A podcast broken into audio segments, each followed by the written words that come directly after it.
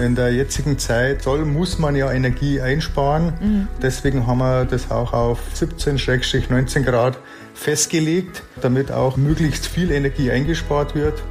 Richtiges Lüften sollte man auch zu Hause so machen, vier bis fünf Mal täglich. Den Raum lüften, je nach Außertemperatur, zwischen fünf und 20 Minuten. Wir sind Audi. Der Mitarbeiter-Podcast mit Brigitte Teile und Axel Robert Müller. Hallo ihr Lieben. Schön, dass ihr wieder mit dabei seid. Ihr wisst ja, hier im Podcast greifen wir immer die Themen auf, die euch bei den vier Ringen gerade umtreiben. Wir erklären die wichtigsten Fragen und geben euch auch immer nützliche Tipps für den Alltag. Und die können wir beim Thema Energiesparen alle gebrauchen, denn darum geht's heute. Dass wir alle Energie sparen müssen wegen des Russland-Ukraine-Krieges und der explodierenden Kosten, das ist uns allen klar. Wie Audi sich auf den Winter vorbereitet und was wir machen können im Unternehmen und auch bei uns privat, das schauen wir uns heute in dieser Folge mal ganz genau an. Und dabei wollen wir nicht nur Tipps geben zum Energiesparen, sondern auch wirklich genau erklären, warum das so wichtig ist, was Audi bereits gemacht hat, um Energie und Kosten zu sparen und wieso das nur mit eurer Hilfe klappen kann. Dazu haben wir uns zwei echte Energieexperten von den vier Ringen eingeladen. Zum einen Rainer Walter. Er ist Leiter Energieversorgung Gebäudetechnik, Infrastruktur Neckarsulm. Wir starten aber mit Roland Fürholzer, der für die Gebäude und die Energieversorgung in Ingolstadt zuständig ist. Und ich sage das jetzt mal ein bisschen salopp, Herr Fürholzer. Sie sorgen so dafür, dass der Laden trotz Energiekrise richtig läuft, oder? Ja, es sind in Ingolstadt zwei Verantwortliche, der Martin Bauer und meine Person. Und wir sorgen dafür, äh, nicht nur jetzt, sondern auch in der Vergangenheit und in der Zukunft, dass die Werke und die Gebäude, die Liegenschaften alle mit Energie versorgt werden und die ganzen Kolleginnen und Kollegen auch entsprechend arbeiten können und die Produktion auch vernünftig laufen kann.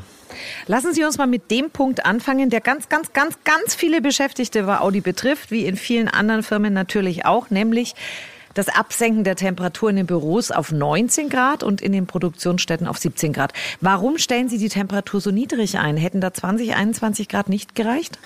In der jetzigen Zeit soll, muss man ja Energie einsparen mhm. und da muss man dann auch in äh, Regionen gehen, damit es auch spürbar wird, dass Energie gespart wird.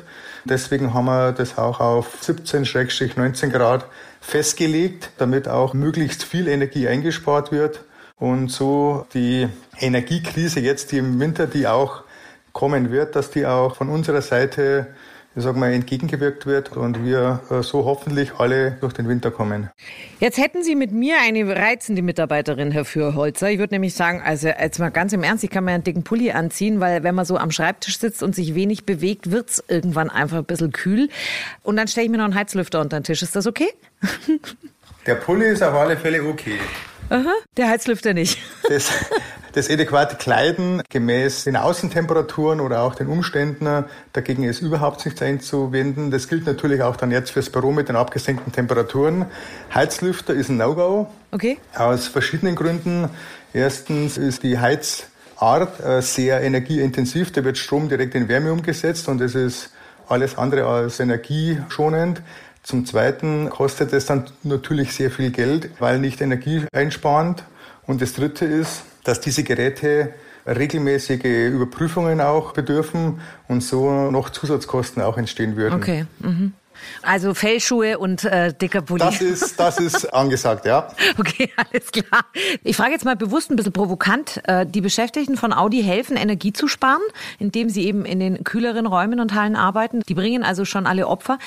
Was hat denn der Konzern gemacht, um Gas einzusparen und den Energieverbrauch zu reduzieren? Oder hängt jetzt da die ganze Verantwortung an den Mitarbeiterinnen und Mitarbeitern?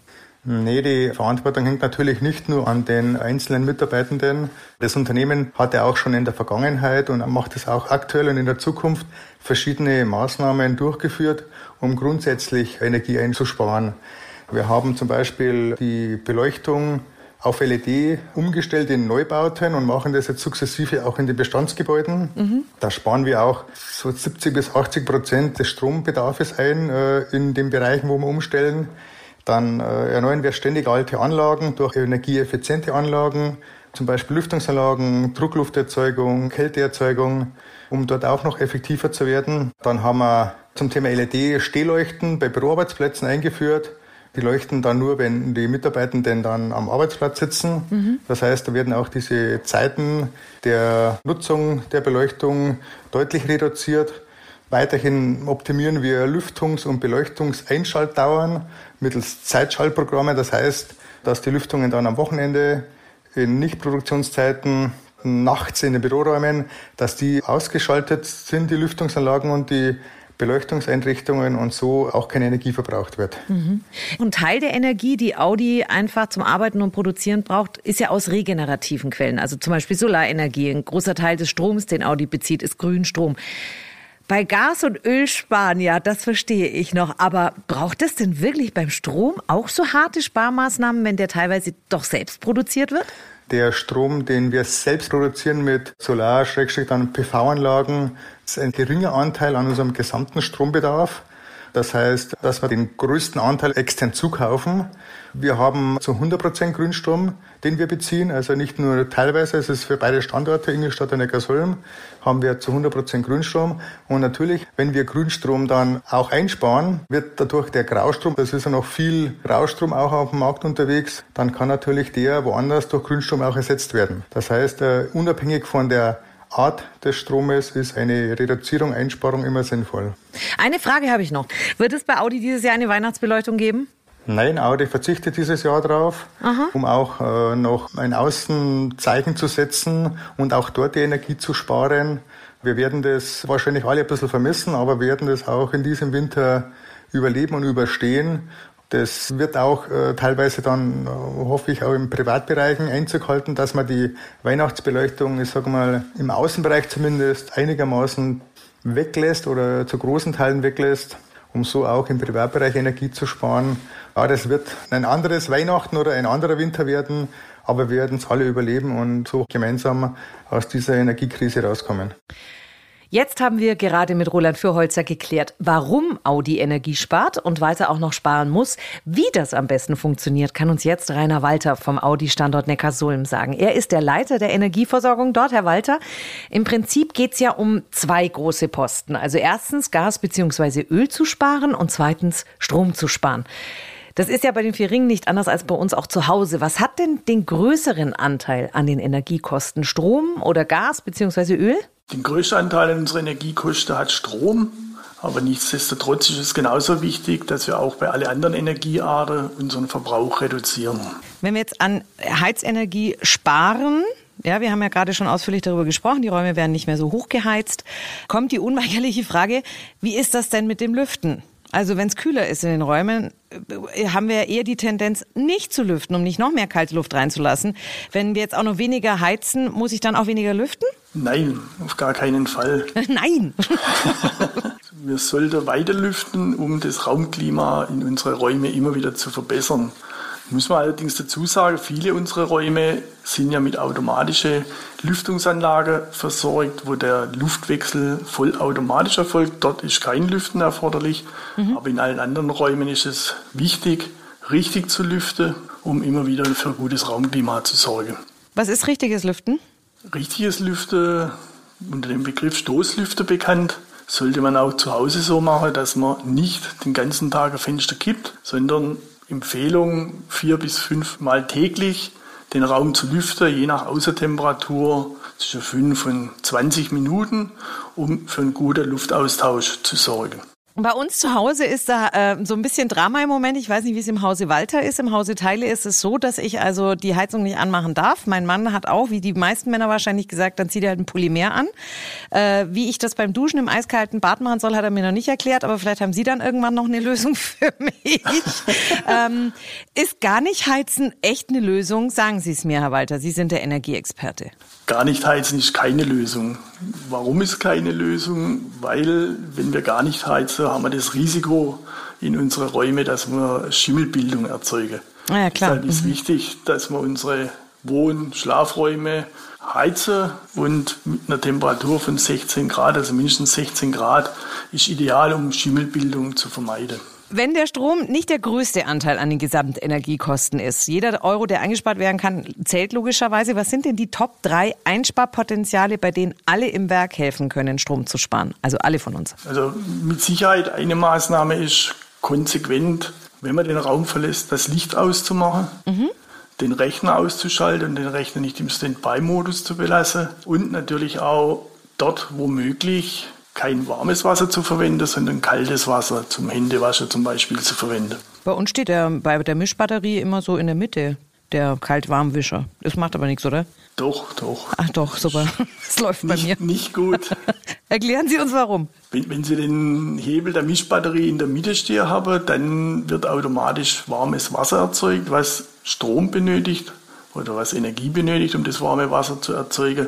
Deshalb ist besser, den Hebel ganz nach rechts zu stellen auf kalt und dann eben mit kaltem Wasser beispielsweise die Hände zu waschen, erzielt man den gleichen Effekt wie mit warmem Wasser. Mhm, okay. Ich habe bei Vorbereitung auf unser Gespräch was Spannendes gelesen, nämlich Goodbye Standby. Im Büro sind das zum Beispiel die Computermonitore, äh, die einen schwarzen Bildschirm haben, aber im Hintergrund natürlich trotzdem noch weiter Strom schlucken. Das ist schon klar. Das kennen wir auch von zu Hause. Der Fernseher, bei dem eigentlich ständig das rote Kontrolllicht leuchtet, auch wenn wir den mit der Fernbedienung ausgestaltet haben, die Sternenlage, die Stehenlampe. Also da gibt's tausende Sachen.